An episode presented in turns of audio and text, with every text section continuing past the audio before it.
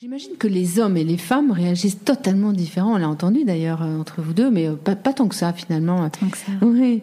Euh, Il y, a, il y a les hommes, ils veulent des choses très fonctionnelles et les femmes plus des choses euh, dans le bien-être, etc. Un miroir grossissant, euh, un sèche-cheveux. euh, Et les hommes, ils sont très fonctionnels, non Je- C'est ce que vous avez un peu des études sur euh, la différence Parce que dans la cuisine, par exemple, les hommes, euh, ils sont très différents des femmes euh, dans, dans leur appropriation de, de l'espace, en tout cas.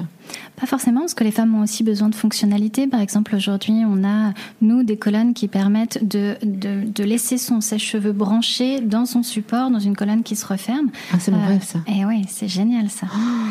Voilà, Ah, ça par veut dire que ça exemple, s'entortille plus Ça autour ne s'entortille du... plus, juste on ouvre la porte de, son, de, de sa colonne, on prend son sèche-cheveux, on sèche le cheveu, on, le- les cheveux. Comme chez pardon. le coiffeur. Exactement, on le repose, on ferme et voilà, on en parle. Ah non, mais ça c'est le rêve parce qu'en fait quand on détortille euh, Mm. le cordon, on passe un certain temps et puis ça se rentortille. Non mais ça c'est C'est ça. Donc la fonctionnalité est quand même Ouais. importante aussi pour les femmes et, euh, et le côté bien-être euh, également pour les hommes, comme on l'a vu pour Brice euh, dans ses salles de bain. de rêve.